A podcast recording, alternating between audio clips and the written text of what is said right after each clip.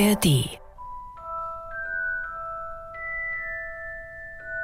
Anne-Kathrin Eutin im Legusterweg Nummer 4 war immer stolz darauf, ganz und gar moralisch einwandfrei unterwegs zu sein. Sehr stolz sogar.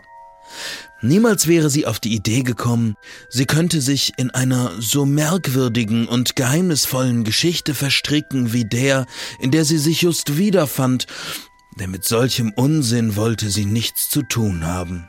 Anne war Moderatorin eines Podcasts namens Studio Komplex und groß geworden war sie mit einer Buchreihe, die sie komplett verzauberte.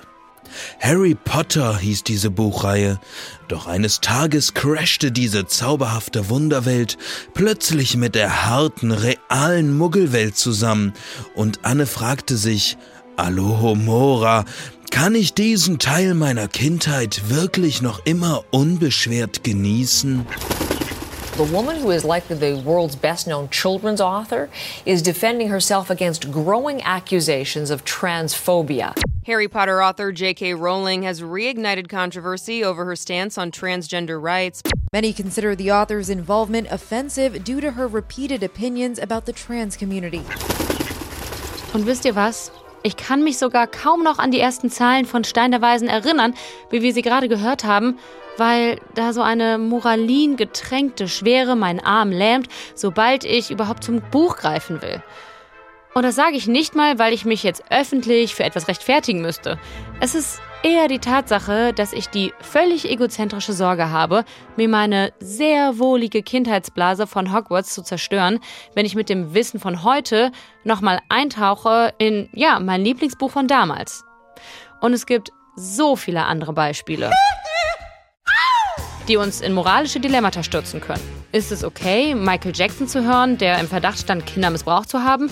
Oder wie steht es um den Produzenten Harvey Weinstein, der sogar rechtskräftig als Sexualstraftäter verurteilt wurde? Und der aber ungefähr die Hälfte aller Hollywood-Streifen produziert hat. Mhm. Das ist ein leckerer Burger. Ja, nee, da kann einem natürlich schon mal der Appetit vergehen. Gerade wenn man nicht ganz genau weiß, was drin ist. Zed's dead, baby. Zed's dead. Was hat der Regisseur Quentin Tarantino gewusst über Weinsteins Verhalten? Wirklich gar nichts? Wie involviert muss eine verurteilte oder bei mir in Ungnade gefallene Person in ein Werk sein, sodass ich es nicht mehr rezipieren will oder vielleicht auch sollte? Welche Rolle spielt der zeitliche Kontext?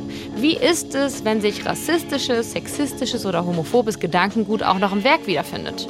Und natürlich steht hinter allem die große Frage, kann ich das Werk noch von seinem Schöpfer bzw. Schöpferin trennen?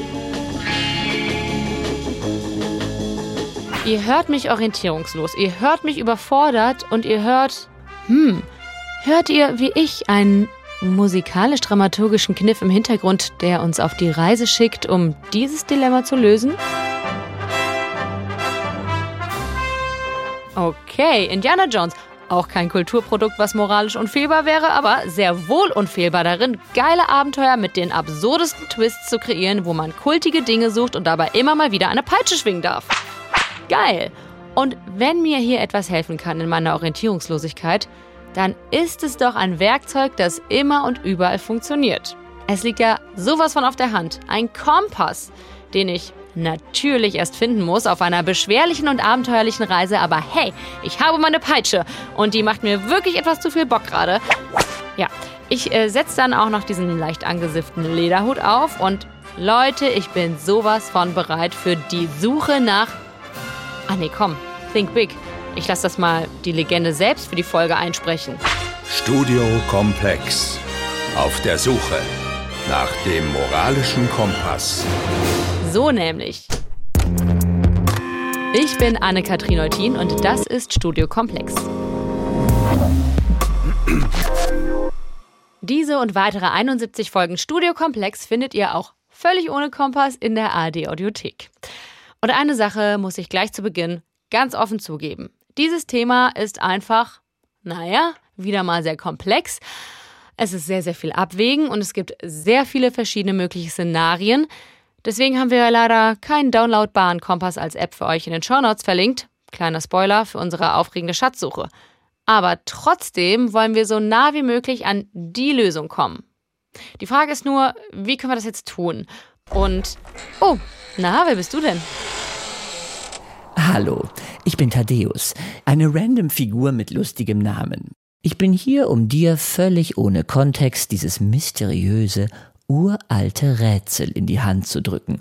Dann haue ich wieder ab, alle vergessen im Laufe der Folge, dass es mich gab, und dann komme ich, wenn niemand mehr damit rechnet, plötzlich wieder, um der Protagonistin, also dir, aus der Patsche zu helfen. Und alle ZuhörerInnen haben einen großen Aha-Effekt, weil sie mich komplett vergessen hatten, bla bla bla. Megakniff in ganz vielen Filmen und Geschichten. Okay, geil. Ja, dann machen wir es doch einfach genau so. Und huch, was hab ich denn da plötzlich in der Hand? Etwa ein mysteriöses, uraltes Rätsel, das uns zu unserer ersten Gesprächspartnerin führt? Eine Sekunde, ich zünde mir hier eben mal eine Fackel an und bitte unsere Producerin Cora, mysteriöse Musik drunter zu legen. Genau, danke. Ihr Name erlodert wie Flammen der Nacht. Sie hat auch Geschichten der Welt schon vermacht. Sie blickt in die Psyche der Menschen hinein. Drum lade als Gast in die Folge sie ein. Alright.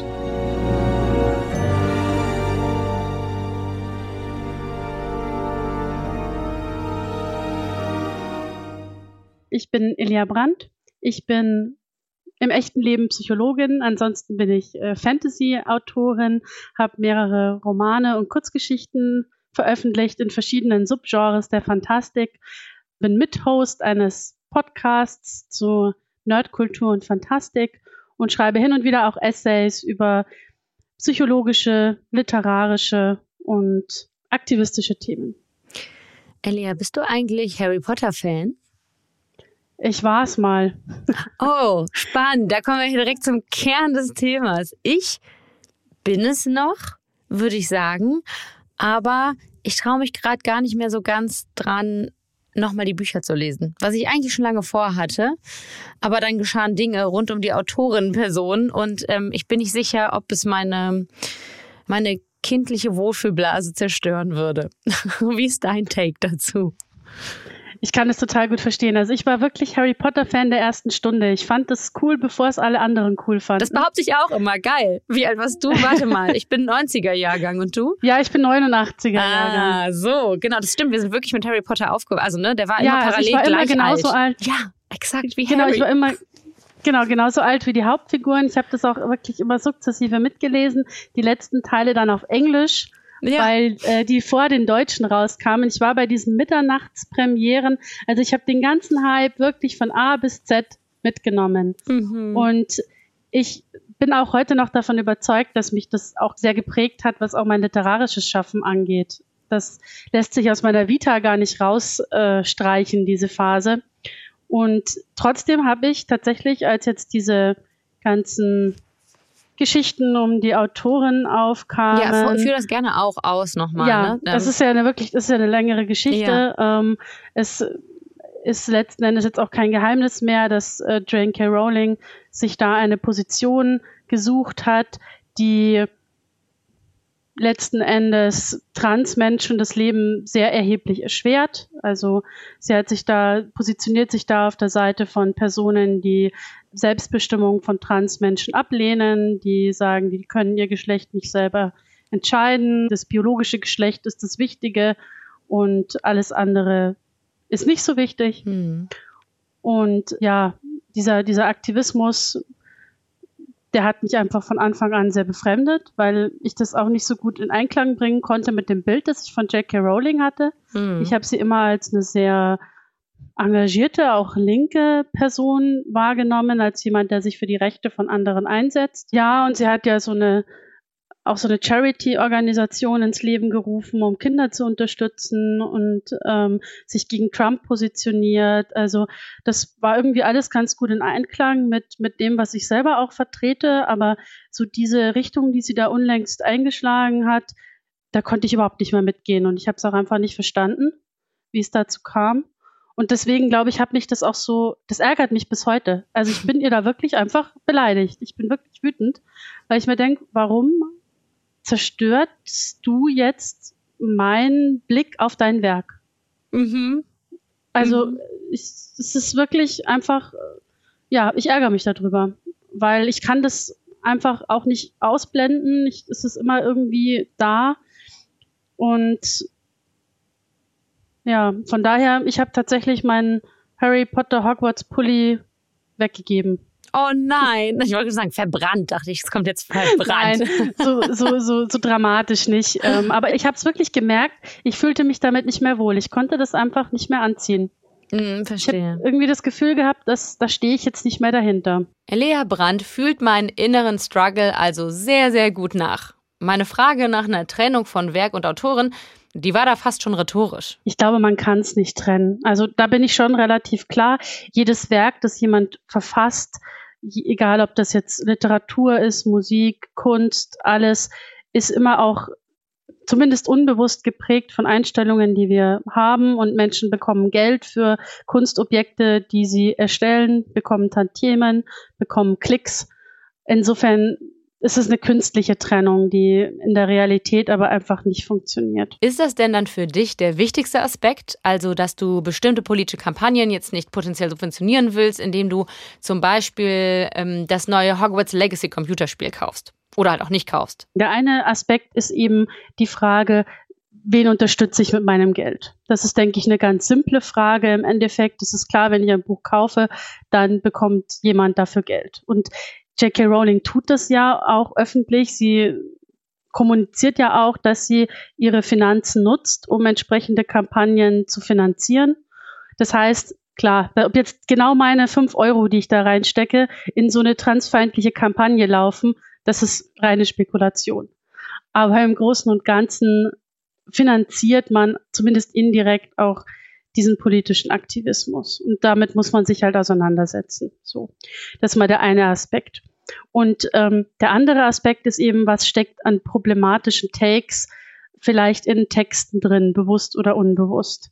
Das ist bei J.K. Rowling, was die Transfeindlichkeit angeht, letzten Endes jetzt nicht nachzuweisen, weil es kommen keine Transpersonen vor in Harry Potter. Und das ist, sagen wir mal, für ein Werk der 90er Jahre jetzt auch nicht untypisch. Also das hätte man wahrscheinlich so erwartet oder der 2000er.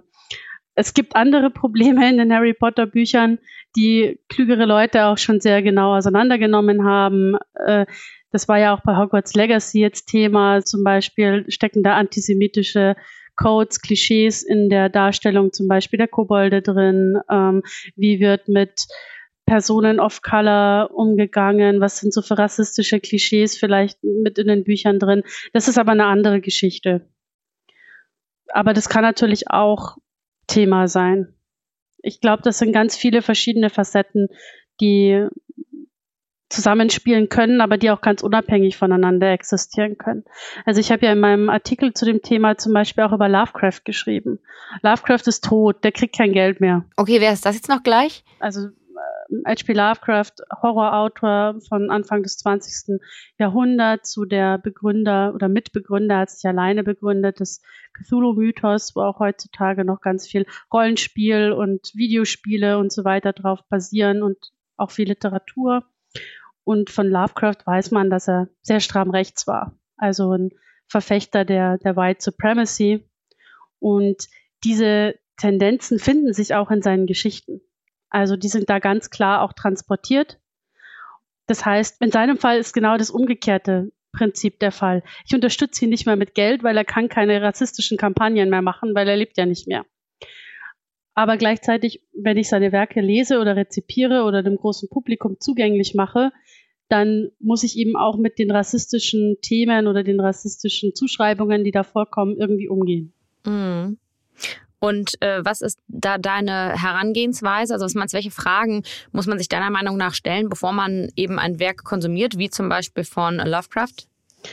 Also ich glaube, es ist natürlich immer wichtig, das Ganze auch in den richtigen historischen Kontext einzuordnen. Das ist kein Freifahrtschein. Also das heißt nicht, naja, nur weil das irgendwie vor 100 Jahren entstanden ist, äh, sind die rassistischen Zuschreibungen kein Problem mehr. So sehe ich es nicht, weil ich lese das ja heute, hier und jetzt und das hat natürlich auch Einfluss auf unsere Literatur bis heute. Aber natürlich muss ich mir schon überlegen, was bedeutet das eben in diesem Kontext. Und wie ist das zustande gekommen? Das finde ich schon auch ein Thema, mit dem man sich beschäftigen kann. Ansonsten, ich glaube, es ist schwierig, da allgemeingültige Antworten drauf zu finden, weil es sehr, sehr viele Stellschrauben gibt, an denen man da drehen kann. Ähm, man kann sich eben einmal die Frage stellen, was ist sozusagen an Intention in diesen Text gelegt worden? Da kann man bei Lovecraft relativ klar sagen, naja, das entsprach halt nun mal leider seiner Einstellung. Es gibt aber auch umgekehrt Autorinnen oder Autoren, die haben, weiß nicht, zum Beispiel ihrer Zeit noch das N-Wort verwendet. Da gab es ja eine große Diskussion auch um Jim Knopf zum Beispiel oder um Astrid Lindgren. Das waren aber jetzt keine für sich genommen rassistischen AutorInnen. Im Gegenteil, ähm, Michael Ende hat ja sogar eher so antifaschistische Botschaften versucht zu senden. Und da ist es dann natürlich auch wieder die Frage, was wollte damals, was war die Intention des Autors? Und umgekehrt, was macht aber heute das N-Wort, wenn zum Beispiel Kinder das lesen mit diesen Kindern, also zum Beispiel mit schwarzen Kindern? Wie wirkt das auf sie? Und das sind zwei ganz unterschiedliche Fragen, die aber am Ende bei der Bewertung dessen, wie ich mit dem Text umgehe und wie ich ihn rezipiere oder ob ich ihn irgendwie in ein größeres Publikum trage, eine Bedeutung haben. Okay, Elea gibt uns also schon mal ein paar gute Leitplanken bei unserer Mission. Also ihr wisst schon. Studio Komplex. Auf der Suche nach dem moralischen Kompass. Was wäre denn die Orientierungshilfe deiner Meinung nach, die gut wäre oder die du für dich so anwendest? Du hast jetzt historischen mhm. Kontext verstehen genannt. Du hast ähm, genannt, dass ähm, die Intention, die dem Text zugrunde liegt, da wichtig ist. Gibt es da noch andere Punkte? Mhm. Also ich persönlich vertraue da immer so ein bisschen auf mein Gefühl, muss ich ehrlich sagen. Und ähm, ich versuche auch, mich dann reinzudenken in Freundinnen und Freunde, die betroffen sind oder bitte die auch um eine Einschätzung im Zweifelsfall, damit ich mir ein Bild davon machen kann. Was macht denn das jetzt zum Beispiel mit Betroffenen, wenn ich erzähle, dass ich jetzt ein Buch gelesen habe, das die rassistisch finden? Und ich glaube, je empathischer ich mich da einfühlen kann in diese betroffenen Perspektive, desto eher nehme ich auch Abstand von den, von den Werken. Findest du, dass Kunstschaffende sich jetzt auch wirklich was haben zu Schulden kommen lassen, dass die noch öffentlich auftreten und publizieren sollen dürfen? Sollen dürfen, das ist gerade richtiges Deutsch. Wow. Und vor allen Dingen bei welchem Verschulden? Das finde ich auch ganz schwierig zu bewerten, weil also wenn man sich so verschiedene Leute anschaut, das ist nicht rational. Also es gibt Menschen, die haben schon ziemlich krasse Dinge gemacht und sind aber immer noch berühmt. Und es gibt andere, die haben vielleicht Vergleichbares gemacht und sind aber von der Bildfläche völlig verschwunden. Das finde ich ganz spannend tatsächlich, weil offensichtlich auch so die, die kollektiv global moralische Bewertung da nicht immer gleich funktioniert. Mhm. Hast du Beispiele, wo du, wo du meinst, okay, das ist besonders auffällig? Also ich finde es zum Beispiel auffällig, dass ähm, Roman Polanski immer noch sehr erfolgreich ist. Weil viele Menschen machen ja so den Punkt, wo sie sagen, da hört es für mich auf, am Strafrecht fest. Also die sagen, wenn jemand wirklich verurteilt wird, weil er eine Frau vergewaltigt hat oder irgendwas in der Größenordnung, dann ist für mich vorbei. Dann kann ich den nicht mehr unterstützen. Und Polanski ist rechtskräftig verurteilt. Und es hat aber tatsächlich seinen Ruhm nicht beschädigt. Möglicherweise, weil es in einer Zeit passiert ist, wo man noch nicht so sensibilisiert war. Ich weiß es nicht. Und umgekehrt zum Beispiel Attila Hildmann ist komplett von der Bildfläche verschwunden. Also ich könnte mir nicht vorstellen, dass den noch mal irgendjemand in eine Kochsendung einlädt. Ich finde das alles valide Aspekte. Das Strafrecht als Richtschnur auf jeden Fall. Zeitlicher Kontext und Intention safe auch. Und natürlich ist es auch sinnvoll, die Sichtweisen anderer Menschen, vor allem marginalisierter Gruppen, mindestens mal anzuhören und in seinen moralischen Kompass zu integrieren. Aber das läuft ja hier schon fast so gut, um wahr zu sein. Ich kann den moralischen Kompass, glaube ich, sogar schon in dieser Höhle da hinten leuchten sehen. Aber Moment. Oh, was ist da?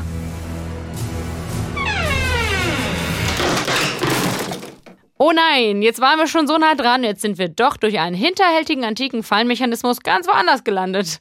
Also, ich hole mal wieder meine Fackel, zünde sie an und Leute, ihr glaubt's nicht, da steht ja eine alte Inschrift.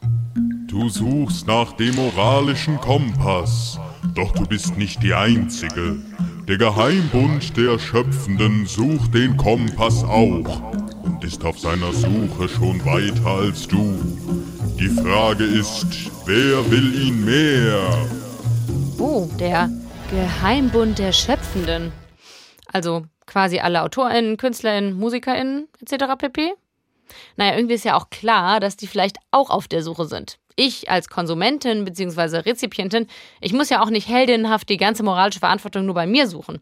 Das sagt auch Elea. Also ich denke ganz grundsätzlich, dass man als Künstlerin, ganz egal aus welcher Branche, sich einfach bewusst werden muss, dass man eine gewisse Verantwortung hat. Und diese Verantwortung nimmt man auch in dem Moment an, in dem man was veröffentlicht.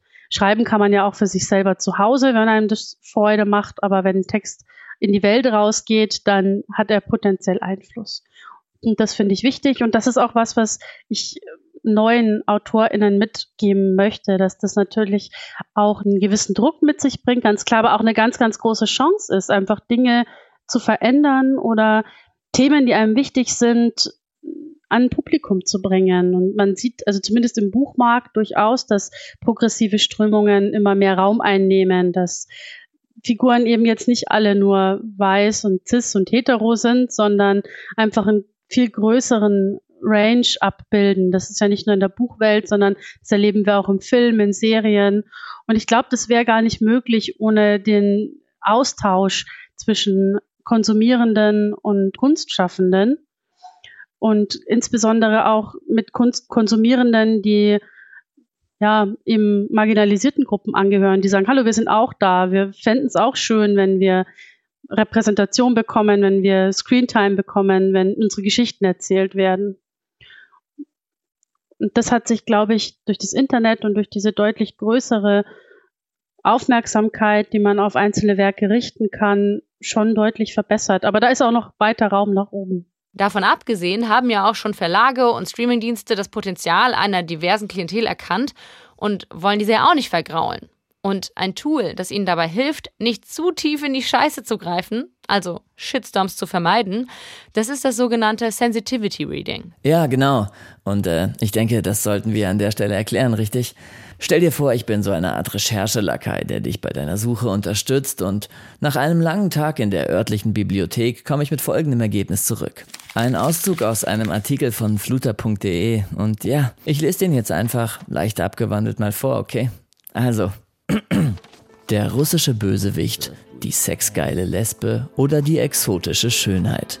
In vielen Romanen wird Diversität zum Klischee. Sensitivity Reading möchte das ändern. Bei Fragen zu Rassismus, Muslimfeindlichkeit oder zur Darstellung von Menschen mit Behinderung suchen sich Verlage oder AutorInnen eine betroffene Person, die sie gegen Honorar bei ihren Texten berät. That's it. Bis später, Anne, und äh, halt die Ohren steif.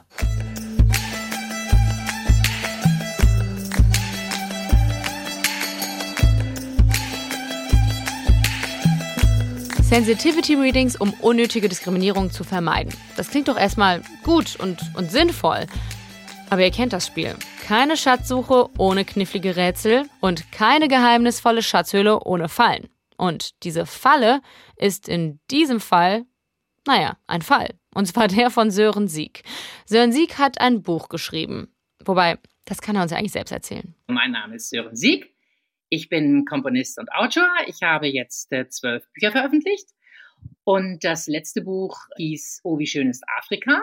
Meine Couchsurfing-Abenteuer in sechs Ländern bei 18 Hosts. Also es ging um die Erfahrungen, die ich gemacht habe beim Couchsurfen in Schwarzafrika über mehrere Jahre. Und äh, darüber habe ich ein Buch geschrieben. Das ist bei Random House erschienen, also bei Goldman im letzten Herbst. Genau, und da ist etwas passiert sage ja, ich mal. Genau. Möchtest du selber einfach mal erzählen? Ich mache Couchsurfing seit 2012. Für die, die das nicht kennen, das bedeutet, dass man Reisende aus aller Welt umsonst bei sich zu Hause aufnimmt und auf der Couch schlafen lässt. Für einen Tag, fünf Tage, gar noch mehrere Monate sein. Also es ist eine Form des kostenlosen Reisens und es geht darum, also Erfahrungen auszutauschen interkulturell. Und äh, ich habe Dutzende von Surfern aus aller Welt gehabt. Und ich bin 2016 länger durch Afrika gereist und habe spaßeshalber dort inseriert bei Couchsurfing, dass ich gerne dort auch übernachten würde bei jemand und habe unglaublich viel Feedback bekommen. Also ich kriegte dann mal so 50, 60 Angebote von Leuten, die gesagt haben, oh, du musst unbedingt bei mir schlafen. Ich habe noch nie einen Weißen gesehen und so. Also es war aber faszinierend. Und dann ist das eben in Afrika oft diese sehr großen Familien, und man verbringt die ganze Zeit damit, die gesamte Familie kennenzulernen. Und ich habe das meinen Freunden erzählt, ich habe es meiner Agentin erzählt und die sagte, du musst unbedingt ein Buch darüber machen. Und dann hatten wir den Buchvertrag mit Random House und dann habe ich das Buch geschrieben in 2021 und in 2022 sollte es dann erscheinen. Und nachdem ich das Buch schon fertig hatte, nach vielen Monaten Recherche und Schreiben, kam der Verlag auf mich zu und sagte, das sei jetzt ein neues Standardverfahren, Sensitivity Reading, der Text müsse rassismuskritisch gelesen werden nach den George Floyd-Protesten und das sei so ein unbewusster Rassismus, das wäre mir gar nicht klar, wie rassistisch ich bin. Und die Sensitivity Readerin ist sozusagen darauf spezialisiert, zu entdecken, inwiefern dieser Text rassistisch ist. Und äh, der Text war schon bereits an diese Dame gegeben worden und die hat bereits zehn Prozent meines Textes gestrichen und zehn Prozent unformuliert und sie hat äh, also schon wirklich wild in dem Text rumgefuhrwerkt, was eigentlich für Lektoren total untypisch ist. Also ich sag mal so, ich habe ja mit vielen Lektoren schon zusammengearbeitet, aber ein Lektor, der macht Vorschläge. Ja, der, erstmal nimmt der persönlich Kontakt auf, der ruft an, der sagt, hallo, ich bin Frank und ich, das ist ganz toll, dein Buch, vielleicht können wir es noch besser machen. Und dann hat man so eine sehr konstruktive Zusammenarbeit. Das habe ich ja schon bei elf Büchern erlebt. Und hier war es so, es gab gar keinen persönlichen Kontakt. Sie hat schon alles selbstständig geändert. Sie hat ganz viel umformuliert, auch in einer Weise, dass es überhaupt nicht zu meinem Stil passte, auch gar nicht zu meinem Buch passte. Und es war halt aus meiner Sicht sehr stark ideologisch motiviert. Ich habe Sören auch um konkrete Beispiele gebeten, was an seinem Buch aus Verlagssicht strittig war und aus seiner Sicht völlig unproblematisch. Man sagt, ja, das ist Afrika. Also that's Africa, das ist sozusagen ein absoluter Standardspruch, den man jeden Tag hundertmal hört. Ne? Mhm. Und diesen Spruch hat die Frau konsequent aus meinem Buch rausgestrichen, äh, weil sie gesagt hat, das sei eine unzulässige Verallgemeinerung. Aber die wird ja von den Leuten selber vorgenommen, nicht von mir. Ich höre nur zu und gebe wieder. Ne? Und ein mhm. anderes Beispiel war ja, dass zum Beispiel dieser äh, Begriff, dass du irgendwie eben umschrieben hast mit lebensfroh wie alle Afrikaner. Und das ja. fand sie stereotypisierend. Und das ja. zum Beispiel, das leuchtet mir persönlich jetzt ein bisschen mehr an. Kannst du das ja. denn im Nachhinein mehr nachvollziehen oder also, siehst du das, das heute eigentlich äh, anders? Also verstehst also oder akzeptierst ja du das? Also, ich, also erstmal die Tatsache, dass, dass die Menschen in Schwarzafrika sehr stark gestikulieren, dass sie sehr stark, einen sehr starken Ausdruck haben in der Stimme, dass, dass sie lauter reden. Das ist, das ist sozusagen so auffällig, so augenfällig. Das ist das Erste, was einem begegnet. Ne? Und dass das sozusagen vom Durchschnitt her viel höher ist als in Europa. Mhm. Ich muss jetzt gerade, mm, weil du hast eben auch den Begriff Schwarzafrika zum Beispiel genannt. Ne? Ja. Ne? Und ich weiß jetzt auch, dass der Begriff Schwarzafrika eigentlich aus der Kolonialzeit stammt und deswegen abwertend konnotiert ist. Das ist so das, ja. was ich gelernt habe. Du benutzt den so. aber trotzdem noch. Ja, also dass, dass die Schwarzen in Afrika, also die haben überhaupt Aber die sagen ja auch nicht Problem Black Africa. weißt du, was ich meine? Also, also die sagen, this is Africa. Also die ja, genau. identifizieren genau. sich okay. ganz stark mit Afrika aus meiner Sicht. Sie sehen das als den Kontinent der Schwarzen. Und sie sehen sich ganz stark als sozusagen eine große Black Community. Mhm. Also für sie ist das sozusagen eine völlig klare Unterscheidung.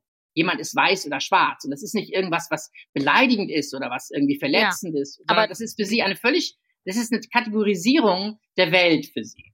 Ja, genau, aber deswegen heißt es ja nicht, dass das deine Kategorisierung sein muss. Ne? Also mich würde einfach wirklich interessieren, wenn du eben jetzt damit also konfrontiert also wirst, und das ja. hat sie dich konfrontiert, dass, dass der ja. Begriff Schwarzafrika ja. äh, kolonial und abwertend konnotiert ist, würdest du dann, und das ist ja, glaube ich, das, was Sensitivity Reading vorhat, würdest du das auch akzeptieren, da umzudenken? Oder hast du da vielleicht auch in also bestimmten also, Bereichen das, das, bei bestimmten ist, Formulierungen umgedacht? Oder wie ist es dir da ergangen? Also wir hatten eine ganz lange Diskussion um das Wort Stamm, ja. Und mhm. also jeder meiner Gastgeber hat sich vorgestellt, damit zu sagen, ich bin John, ich bin Kikuyu zum Beispiel, ja, oder ich bin Luo oder so. Also der Stamm, ich will ja nur wiedergeben, wie die Leute sich selber sehen. Und jetzt äh, zu sagen, ich darf das nicht wiedergeben, wie die Leute sich selber sehen, weil ich behaupte, das sei irgendwie kolonialistisch, das finde ich ganz merkwürdig. Ich möchte einfach nur wahrheitsgetreu wiedergeben, was ich beobachtet habe. Aber genau, ich habe ja jetzt gar nicht von Stamm gesprochen, sondern von Schwarzafrika ja. als Beispiel. Ja, Afrika unterscheidet sich ja im Wesentlichen zwischen dem arabischen Nordafrika, Tunesien, Algerien, Marokko, Ägypten und Subsahara-Afrika. Genau. Ja, und das, das, das Wort benutzt du jetzt so selbstverständlich. Die meisten Leute kennen das Wort nicht und verstehen das gar nicht. Es ist für viele Leute sehr unverständlich. Und ich denke mal, für alle meine Gastgeber, es ist völlig unproblematisch, das Wort Schwarzafrika zu verwenden, weil sie sich als Schwarze sehen und sie sehen, dass das ihr Kontinent ist. Also ihr merkt, Sören und ich reden da auch gut aneinander vorbei und wir kommen auch nicht so recht auf einen Nenner. Und trotzdem habe ich euch jetzt ein bisschen an diesem Gespräch teilhaben lassen wollen, weil es so wunderbar performativ ist im Ringen um, naja, ich, ich sag mal, die richtigen Himmelsrichtungen bei so einem moralischen Kompass. Ich verstehe aber voll, dass die Voraussetzungen für das Sensitivity Reading auch denkbar schlecht waren, so wie Sören es beschreibt. Er hatte ja eben erzählt, dem Sensitivity Reading nie zugestimmt zu haben und dass er nie einen direkten Austausch mit der Sensitivity Readerin gehabt habe. Wir haben den Verlag Random House allerdings auch nach seiner Perspektive zu dem Fall gefragt und die beschreiben das anders. Ein Sensitivity Reading, wie es im Fall von Sören Siegs Buch Oh wie schön ist Afrika stattgefunden hat, ist ein übliches Verfahren. Der Autor war von Anfang an in den Prozess einbezogen. Die Sensitivity Readerin wurde in vollstem Einvernehmen beauftragt, den Text zu prüfen. Das Ergebnis ihrer Lektüre wurde besprochen und dabei diskutiert, ob und wo man den Empfehlungen folgt. Ein Stellen vor vollendete Tatsachen hat es nicht gegeben. Sensitivity Reading ist für uns eine Form der Beratung. Ob wir den Empfehlungen folgen, wo wir sie weiterentwickeln oder gegebenenfalls auch verwerfen, ergibt sich immer im Gespräch zwischen Lektorat und AutorInnen. Letzte haben die entscheidende Stimme in diesem Prozess. So auch Sören Sieg. Im Transkript in den Shownotes findet ihr dann die komplette Gegendarstellung vom Verlag. Und ob man Sören jetzt in den einzelnen Punkten zustimmen mag oder nicht, in seinem Fall hat der Verlag als Gatekeeper in Sachen moralischer Kompass nicht so richtig funktioniert, finde ich. Denn wie immer die Details auch waren, bestenfalls sollte der Verlag das Reading ja in Teamwork mit den AutorInnen durchführen, sodass irgendwie auch alle mit einem guten Gefühl da rausgehen können. Und in Sörens Fall ist es nicht passiert. Und seine Konsequenz aus der ganzen Chose ist halt jetzt aus einem Zensurgefühl heraus, gar nicht mehr über einen Verlag gehen zu wollen. Natürlich habe ich zwischendurch gedacht, um Gottes Willen, Sören, mach einfach deine Musik. Das ist ungefährlich und da gibt es keine Zensurversuche und das ist sozusagen pure internationale Kommunikation. Alle Leute lieben Musik und andererseits denke ich, ich würde jetzt sicher nicht nochmal ein äh, Afrika-Buch bei einem deutschen Verlag machen, aber ich würde eher dann ein Buch vielleicht selber rausgeben oder auch einen Blog machen, wenn ich wieder durch Afrika reise und im Gegenteil versuchen eigentlich möglichst ehrlich und ungeschminkt zu sein. Weil ich glaube, das ist das, was, was interessant ist und was zum Erkenntnisfortschritt beiträgt. Leute, vielleicht sollte ich das hier auch nochmal sagen. Ich hatte schon den Eindruck, dass Sören Sieg wirklich eine gute Intention hatte mit dem Buch. Also, dass er auch ein differenziertes Bild seiner Erfahrung schildern und auch Begeisterung für den Kontinent wecken will. Ob das bei seiner Leserinnenschaft aber auch so ankommt, darüber habe er eh keine Wirkmacht, findet er. Also du siehst einfach mehr Selbstverantwortung auch dann beim Leser oder der Leserin selber und nicht unbedingt beim Autor oder der Autorin, dass er das irgendwie anpasst, damit hm, sich Menschen vielleicht nicht angegriffen fühlen oder so, ne? Sondern dass ja, also das ich, ich glaube, das, Konsumierende das auch selber ja. in der Lage sein sollten. Verstehe also ich, ich, ich glaube, das ist auch so eine ganz große Differenz zwischen dieser Sensitivity Readerin und mir. Also sie glaubt, dass ein Buch eine Botschaft hat und dass der Leser die Botschaft dieses Buches sozusagen unmittelbar als eigene Einstellung äh, absorbiert und internalisiert und übernimmt. Und ich denke, es funktioniert völlig anders. Ich glaube, äh, der Leser oder die Leserin liest ein Buch immer auf dem Hintergrund der eigenen Erfahrung und der eigenen Weltsicht. Und ich kann den Leser oder die Leserin überhaupt nicht daran hindern, äh, mein Buch genauso einzuordnen, dass es dann in diese Weltsicht reinpasst.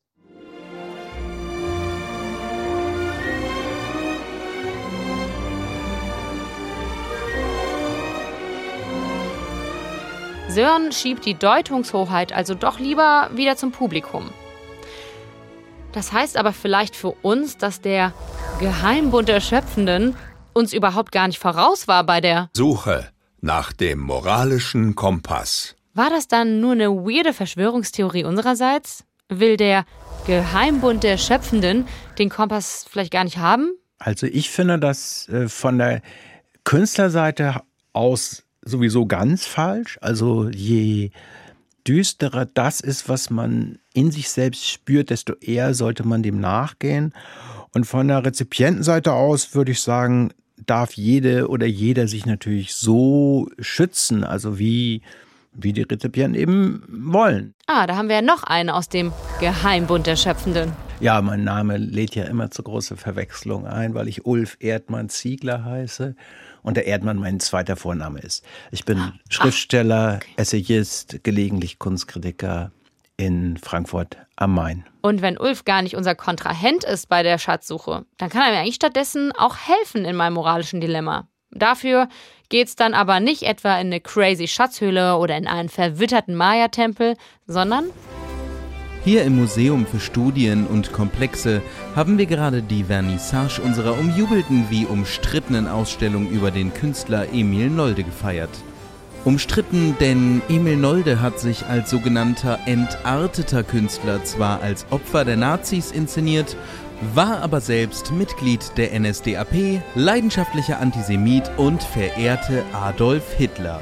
Umjubelt wiederum, denn schauen Sie sich diese Farben an. Ist das nicht ein wundervolles Werk und wie es leuchtet? Nun, ich bin fest davon überzeugt, dass die, diese farbig leuchtende individuelle Mythologie, äh, wie es Harald Seemann gesagt hätte, von Nolde noch viele, viele Generationen von Schauenden erreichen wird. Und Einige werden dann in 50 Jahren später gar nicht mehr wissen, wer das so genau war. Und andere werden vielleicht daran erinnern, wer er war und sagen, nein, das war doch aber eigentlich ein Nazi. Zumindest war er mit einer dänischen Nazi-Frau zusammen und der ist äh, überhaupt nicht in Ordnung und wollte, dass, dass Adolf Hitler seine Bilder gut findet. Was aber nicht der Fall war. Er war ganz im Gegenteil ein sogenannter entarteter Maler. Ne? Er ist also ganz anders rausgekommen, als er wollte. Was machen wir als Zuschauer jetzt damit? Ne? Fangen wir uns jetzt an, sozusagen vor, vor seine Biografie zu ekeln oder sagen wir, na ja, aber was er ausgedrückt hat, ist doch bedeutsam. Ja. Es ist einfach zu gut und zu interessant, um es rauszuwerfen. Also doch Kunst und Künstler trennen? Leute, ich bin verwirrt. Man sollte nicht Künstler und Kunst trennen, sondern man sollte sich klar sein, dass sehr starke Werke viele Beweggründe haben. Also ich würde sogar fast sagen, dass sie in einer Kollektivität verwurzelt sind. Und deshalb ist es sinnlos, quasi äh, zurückzugehen und zu fragen, ob dieser Mensch, der es geschaffen hat, dann quasi gesellschaftlich auch wirklich einwandfrei gewesen ist. Dann müsste ich ja meinen Ferdinand Celine sofort weglesen und dürfte nur noch Heinrich Böll lesen. Ne? Da bin ich mir ganz sicher, dass es sich um einen ziemlich guten Menschen gehandelt hat. Ihr merkt, Ulf Erdmann-Ziegler ist drin im Game der kulturellen Referenzen. Nehmen wir uns also auch noch mal kurz Ferdinand Celine und Heinrich Böll vor, aber ich gebe die Einordnung auch einfach mal wieder weiter ans Team. Ich bin ja als abenteuerlustige Archäologin und nicht als Literaturwissenschaftlerin angetreten. Sehr gut, Anne. Ich bin natürlich auch kein Literaturwissenschaftler, aber zufällig komme ich gerade aus der örtlichen Bibliothek oder aus dem Zeitungsarchiv oder so, naja. Jedenfalls lässt sich da zu Heinrich Böll eine Menge finden. Zum Beispiel hat er 1972 den Literaturnobelpreis gewonnen. Er war ein besorgter Beobachter des Nachkriegsdeutschlands, wurde sogar zum guten Gewissen der Nation hochgejazzt. Ein Uniprofessor bezeichnete ihn mal als den emblematischen guten Deutschen. Eine verhängnisvolle Wirkung des Erfolgs. Louis Ferdinand Céline dagegen war Antisemit und Nazi-Kollaborateur. Antisemitische Elemente finden sich auch in seinen Texten. Trotzdem wird sein Werk bis heute gelesen und gefeiert. Und ihr habt eben bei Ulf Erdmann-Ziegler vielleicht eine gewisse Suffisanz rausgehört beim guten Menschen Heinrich Böll. Denn was das Gute angeht, was ich ja im Werk suche mit meinem moralischen Kompass, den ich ja leider selbst auch immer noch suche, ähm, das findet er jedenfalls einigermaßen quatschig als Kategorie für die Kunst. Weil welche Himmelsrichtung sollte das dann bitte sein? Das Boot, in das jetzt so gerne gestiegen wird. Ne? Und dann wird ein Segel gehisst, was ganz weiß ist und ganz rein ist, gegen blauen Himmel. Und ja, ähm, was ist mit dem moralischen Kompass? Ja, ich meine, bringt das was zu glauben, ganz genau zu wissen, wohin die Welt geht und sich selbst auf der richtigen Seite zu wissen? Naja, okay, aber wohin sollten wir denn dann segeln? Ich richte nicht meine Rezeption danach aus, was Menschen von mir hören wollen.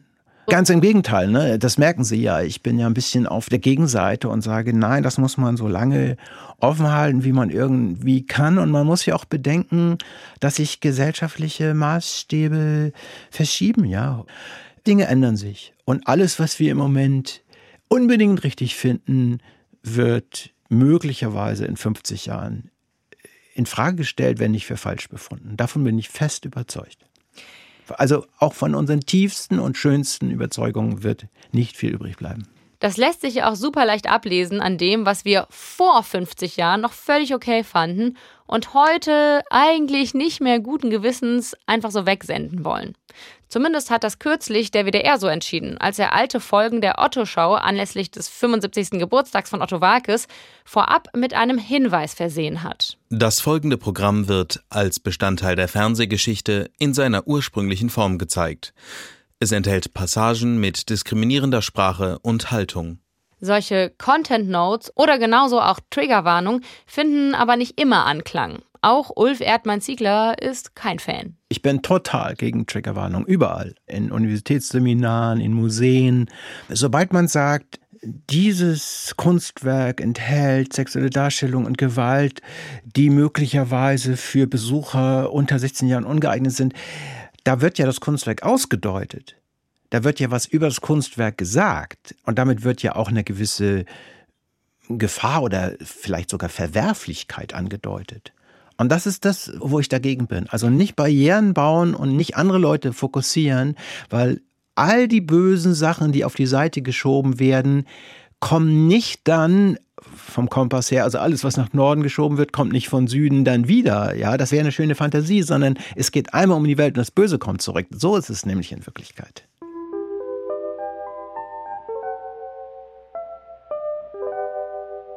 Jetzt sind aber solche Content Notes ein beliebtes Mittel, wenn es um nicht mehr so ganz zeitgemäße Inhalte geht. Und man kann ja auch vielleicht einfach als höflichen Hinweis verstehen und nicht direkt als moralische Guillotine oder so. Wobei. Was wäre das hier für eine Indiana Jones Schatzsuche, wenn nicht irgendwann die Nazis auftauchen würden? Denn vielleicht erinnert ihr euch, dass es vor ein paar Jahren eine gar nicht mal so kleine Debatte darum gab, als Mein Kampf neu aufgelegt werden sollte. Versehen mit diversen historischen Einordnungen und Anmerkungen. Und vielleicht kann man da schon die Frage stellen, kann es eigentlich eine größere Content Note geben, als wenn der Autor einfach Adolf Hitler heißt? Also, es gibt doch einfach niemanden, der dann sagt: Hä? Wer bitte ist Adolf Hitler? Sorry, aber mit dem Namen kann ich wirklich gar nichts anfangen. Und wo wir schon mal dabei sind, eigentlich ist das doch auch das ultimative Totschlagargument gegen diese ganze Werk ohne Autor-These. Denn wenn man mal auf meisterdrucke.de geht, ich mache hier mal unbezahlte Anti-Werbung, dann kann man sich auch heute noch Kunstdrucke von einem gewissen A. Hitler kaufen. No joke. Und das sind dann so relativ belanglose Landschafts- und Stadtszenen, da kannst du echt nur schwer was Politisches reinlesen. Da manifestiert sich jetzt keine antisemitische, rassistische oder nationalistische Gedankenwelt in der gemalten Baumrindenstruktur einer Birke, würde ich jetzt mal behaupten. Und trotzdem hängt sich doch hoffentlich niemand ein fucking Hitler-Kunstdruck übers Sofa, oder? Also, außer er will sich jetzt als besonders feingeistiger Neonazi profilieren vielleicht. Ich will sagen, ich glaube, damit haben wir das Thema Kunst vom Kunstschaffenden trennen nicht besonders virtuos, aber treffend mit der Nazi-Keule erschlagen. Und das ist auch gut so, weil bei Indiana Jones überleben die Nazis ja auch nie lang. Also, wieder wegfrei für Studio Komplex. Auf der Suche nach dem moralischen Kompass. Und ich habe das Gefühl, dass wir dem Kompass wieder ganz nah sind. Denn hier in dieser Höhle ist irgendwie so ein Mechanismus. Hm, also da oben durch dieses kleine Höhlenfenster, da kommt Sonnenlicht rein und... Huch, hier liegt ein Spiegel. Ungewöhnlich, aber den nehme ich doch mal in die Hand. Und wenn ich den jetzt hier einsetze und die Sonne mit dem Spiegel in dieses steinerne Auge da vorne... Es hat funktioniert. Die Tür zur Schatzkammer geht auf. Aber Moment mal. Hier liegt ja gar kein Schatz rum. Gar kein. Wo ist, wo ist denn hier der goldene moralische Kompass? Hier steht ehrlich gesagt einfach so ein Kerl rum. Hallo, ich bin Max Czolek und ich bin Autor aus Berlin. Und Max Czolek sagt uns das Schlimmste, was man einer Schatzsucherin überhaupt sagen kann, nämlich, es gibt keinen Schatz. Max sagt nämlich eher sowas wie, sinngemäß, du kannst ruhig Nazis lesen. Du solltest halt einfach wissen, dass es Nazis sind. Es spricht doch nichts dagegen, auch einen rechtsradikalen Autor von vor 100 Jahren zu lesen, wenn man weiß, was man davon lernen will. Natürlich kann man sich auch vorstellen, dass man selber politisch rechts eingestellt ist und so einen Autor liest. Und da würde ich sagen, auch das ist natürlich erstmal in Ordnung. Wir leben in einer Demokratie, da spricht nichts dagegen. Die Frage der Herangehensweise ist, glaube ich, entscheidend. Das heißt, ich würde immer eher für eine Rezeptionskompetenz sprechen, als dafür, dass ähm, Werke grundlegend wie so rausgenommen werden, weil sie bestimmte Parameter nicht erfüllen. Da kommt man in Teufels Küche. Ähm, ich glaube, wenn wir Literaturgeschichte sagen, sagen wir immer auch Diskriminierung. Es ist unmöglich, sich eine Literaturgeschichte, eine Philosophiegeschichte, eine Denkgeschichte, was auch immer vorzustellen, ohne diese Diskriminierung. Und das ist ja auch völlig logisch, weil wir über Diskriminierungsstrukturen sprechen, die teilweise Jahrtausende alt sind. Also würden die nicht in den Werken auftauchen, würden wir die nicht wiederfinden, wiederentdecken, dann würde ja unsere Konzeption, unsere Theorie gar nicht stimmen. Also etwas vereinfacht ausgedrückt, Kunst ist halt auch nur ein Spiegel der Gesellschaft. Und klar, wir müssen nicht die Gesellschaft von Leuten suchen, die rassistisch oder antisemitisch sind. Aber es gibt sie halt. Und wenn wir etwas darüber lernen oder verstehen wollen, dann sollten wir uns vielleicht mit ihnen beschäftigen. Und vielleicht sollten wir Kunstschaffende auch nicht als eine Art Held oder Heldin sehen, aber das ist halt auch nochmal ein riesiges Fass und dazu empfehle ich euch jetzt einfach mal eine frühe Folge von Studio Komplex, nämlich Folge 7. Jedenfalls, wenn wir davon höherer Instanz irgendwas einschränken und in Gut und Böse unterscheiden, da sagt Max Czolek, wir kämen in Teufels Küche. Also Zensur halt. Hm. Also ein eindeutiges Einordnen, ein goldener Kompass, der für alle gleich funktioniert, das wäre dann eine ziemliche Scheißidee. Weil Norden wäre ja sonst für alle gleich, egal wo man steht. Und das verstehe ich, aber wie ist das auf individueller Ebene? Äh, Max, hast du selbst so eine Art äh, moralischen Kompass, wenn es um deinen Kunst- und Medienkonsum geht? Und ähm, falls ja, wovon ich einfach mal ausgehe, wie sieht der denn so aus? Wie würdest du den beschreiben? Ich glaube, das fällt bei mir zusammen mit der Kunst, die mich interessiert, also der Kunst, nach der ich schaue. Ähm, also ich würde nicht sagen, dass ich nur Kunst lese, die ausschließlich gut ist oder politisch auf der richtigen Seite steht. Im Gegenteil, das, was ich bei Kunst suche, ist eine Kunst, die meine Position erschüttert, in Frage stellt, aber keine, die sozusagen meiner Position 100 Prozent entgegensteht und sagt, eigentlich muss man Menschen ungleich behandeln. Also ich glaube sozusagen, der entscheidende Punkt ist, dass man eine Kunst findet, die einem bei der Bewältigung der Gegenwart hilft. Und dafür ist es wichtig, für mich zumindest, dass Kunst diese Grenze zwischen Ästhetik und sagen wir mal, Schönheit und dem, was man als Gesellschaft bezeichnet, vielleicht als Welt, abschreitet und immer wieder Verbindungen herstellt. Mega poetisch und weniger poetisch würde ich das jetzt einfach mal übersetzen in, es geht halt nicht um Gut und Böse. Es geht vielleicht eher ums klarkommen? Und das Gleiche gilt natürlich, wenn ich über Deutschland nach 45 nachdenke.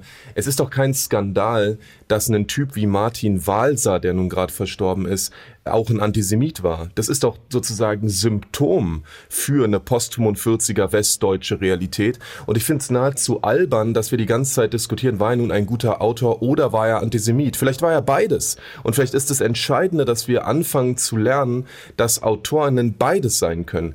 Gute Techniker, die gut schreiben können und Leute, die die Diskriminierungen und die, die Gewaltstrukturen verinnerlicht haben und reproduzieren, weil Kunst eben nicht der Ort der Heilung, der Ort des Guten ist, ähm, sondern meistens vor allem ein Symptom, ein Teil der Fieberkurve, die wir Gesellschaft nennen.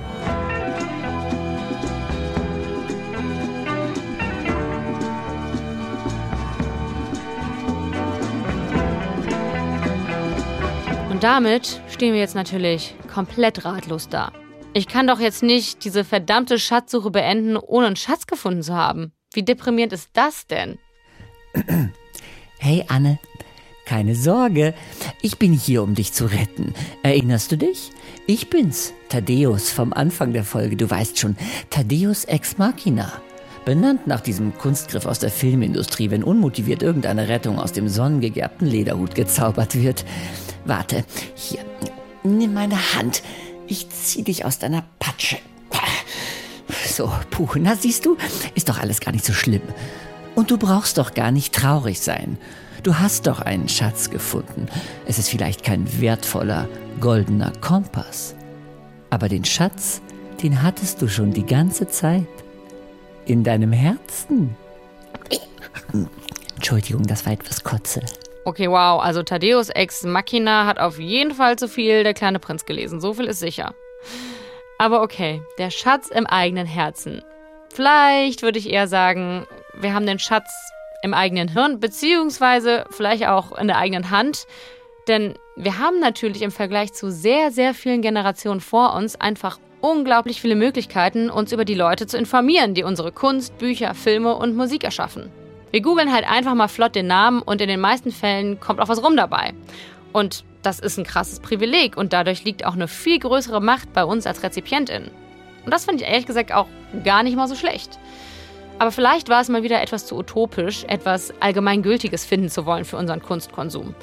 Und das alles auch noch zwischen Kampfbegriffen wie Cancel Culture oder Triggerwarnung oder Sensitivity Readings abzuhalten. Das schafft ja noch nicht mal ein junger Harrison Ford. Aber wenn ich was gelernt habe, abgesehen von den gängigen strafrechtlichen Einschränkungen, sollte die Entscheidung darüber besser immer individuell ausfallen. In meinem Fall heißt das zum Beispiel, wie kann ich meiner kleinen Harry Potter-Leidenschaft nachgehen, ohne transphobe Stiftung zu finanzieren? Vielleicht sollte ich dann besser nicht in den Super Extended Director's Legacy Cut aller Harry Potter-Filme ins Kino gehen. Aber mich an einem der kälter werdenden Herbsttage nochmal mit einem Krug Butterbier und einer Packung Schokofrösche so richtig schön aufs Sofa zu muckeln, mir vielleicht auch meinen Ravenclaw-Schal umzulegen und dann in der alten Buchausgabe von Harry Potter und der Stein der Weisen zu schmökern, die ich 1998 zur Heiligen Kommunion noch so ein Thema, von unserer Nachbarin geschenkt bekommen habe, was wirklich neben all dem Cash das viel geilere Geschenk war, und dann richtig loszugehen in der magischen Welt von Harry Potter. Das, nein, das kann mir wirklich niemand nehmen. Nicht mal die Schöpferin selbst.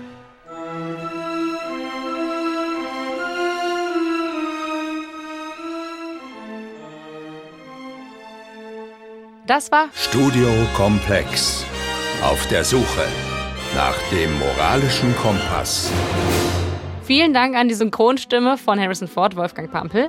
Und danke auch an das furioseste Redaktionsteam der Welt. Torben Richter, Rick Oppermann und Celine Schäfer. Danke an Cora Bender für den magischen Sound. Danke an Nico Spahn für das Episodenbild. Und danke euch fürs Zuhören. Kritik, Lob und Lesetipps könnt ihr sehr, sehr gerne an studiokomplex.hr.de loswerden. Und Empfehlungen für tolle Podcasts wie diesen gerne an eure Freundinnen und Freunde. Ich habe auch noch einen für euch, denn wir gehören ja zur großen, bunten Patchwork-Familie der ARD, die eine eigene Audiothek hat. Und da findet ihr, neben uns, auch Tee mit Warum. Da treffen sich in jeder Folge die Schauspielerin Denise Bay und der Investigativjournalist Sebastian Friedrich zu Surprise, einem Becher Tee und sprechen über eine philosophische Leitfrage. Zum Beispiel, passend zu dieser Folge auch, kann Sprache die Welt gerechter machen? Oder sind das alles nur oberflächliche Versuche, Missstände zu verdecken? Wir verlinken euch die Folge auch bei uns in den Show Notes. Alle Folgen von Tee mit Warum, der Philosophie-Podcast von NDR Kultur, gibt es in der ARD Audiothek, sowie auch uns. Mein Name ist Anne-Kathrin Eutin und ich bin jetzt raus. Fühlt euch berührt, wo auch immer. Vielleicht auch einfach auditiv und lyrisch. Ciao.